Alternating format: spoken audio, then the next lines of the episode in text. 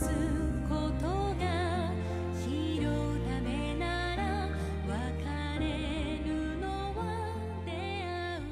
我在星星时间和星星说财的公众号的后台分享了一份长达一百页的2019年下半年投资策略的报告一份，覆盖了股票、基金、房产、黄金等主要品类。那么感兴趣的朋友可以关注一下星星时间或者是星星说财的公众号，回复2019即可获得下载链接。我再重复一遍，是回到公众号领取，不是在音频条下回复2019哦。不过呢，前两天呢，有个朋友问说啊，这个投测报告里说 A 股现在是机会大于风险，但是星星啊，你前两天的分享里又说要保持流动性，那我是不是应该去买货币型基金更加合适呢？此外呢，还有一个朋友说啊，你看啊，你以前一直在节目里说要买房、买房、买房，现在你又说这个中央调控楼市开始趋严了。各位，你是成年人的话，我们就要用成年人的思维来看待这个世界。这个世界不是零和一，不是黑和白。投资不是要么空仓，要么就是满仓。你听我说话，不要只捡你想的听，我说的其他信息你都一概忽略。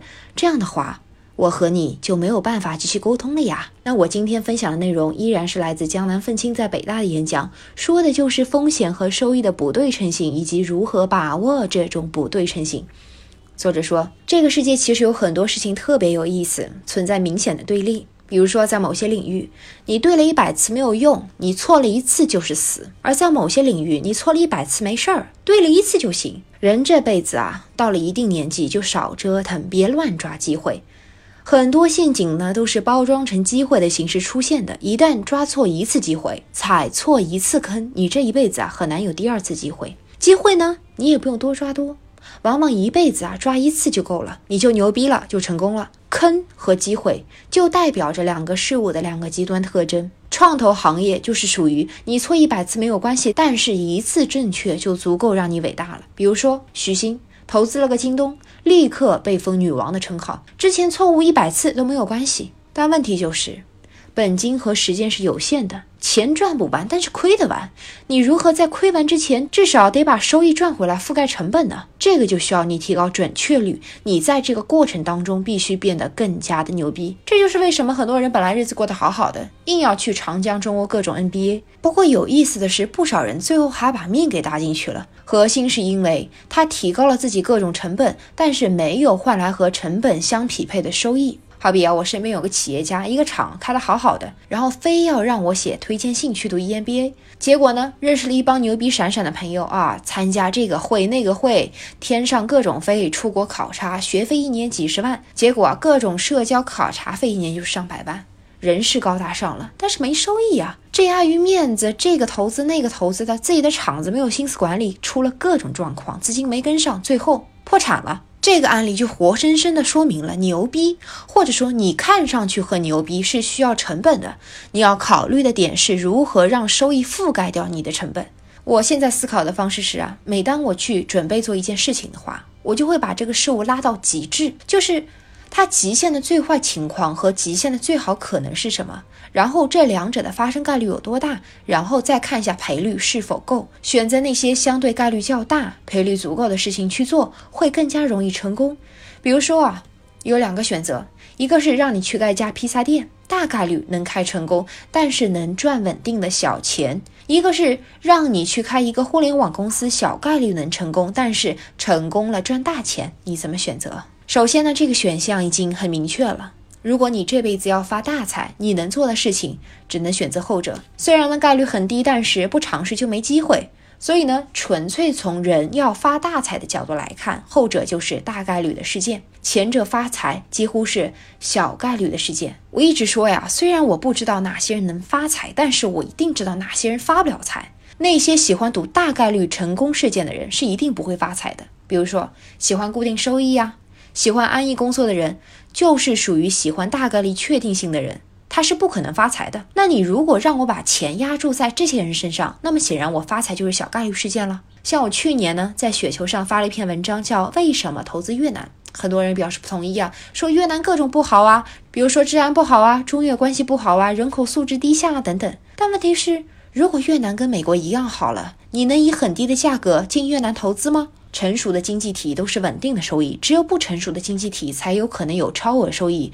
越是大概率稳定的事件，其实就是小概率发财的机会。那与此啊类似的事情很多，这就好比我去年让很多人去二线城市买房，比如说成都。武汉和西安，说明我越是在赌小概率的事件，只有小概率的事件才能获取超额收益。就我自己的感觉来说啊，赔率比概率还要重要一百倍。赔率代表的其实是跟风险相比较带来的收益问题。我这些年啊，反复告诫自己，就是我可以去冒风险，因为赌小概率的事件一定是要冒风险的。但是你一定要获得冒风险所带来的超额收益，至少是匹配收益吧。不过呢，很多人啊一辈子在冒风险，但是就没有把这个收益赚回来。最典型的就是借钱，你借给别人钱，别人赚大发了，没你什么事儿；别人跑了，亏的是你啊。这种就是典型的赔率不划算。我们太多的人啊，去做这种所谓风险收益不匹配的事情啊，比如说跟别人推荐投资、推荐股票等等，别人赚钱了，顶多说你一声好就没了，但是人家亏了钱，一个个就埋怨你，把你埋汰死，好处没多少，坏处一大堆，这都是属于风险收益极度不匹配的事情。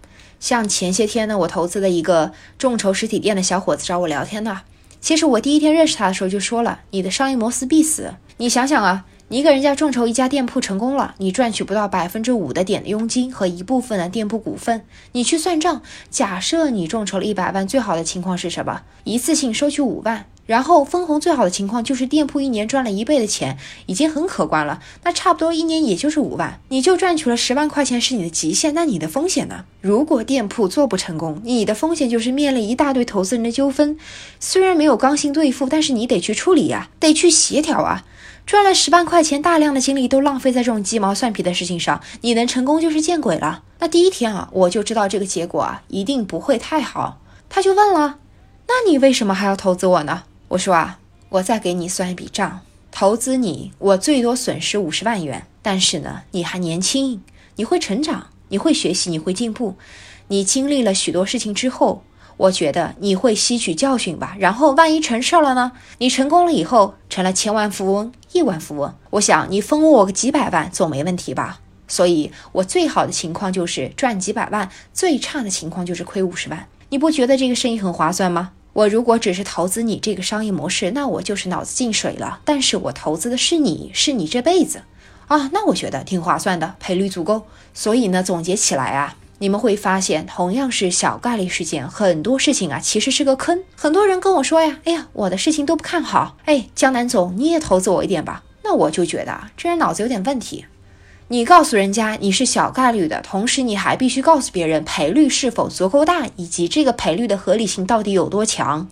赔率取决因素还是很多的，你还需要考虑潜在的概率到底是多大。那赔率思维啊。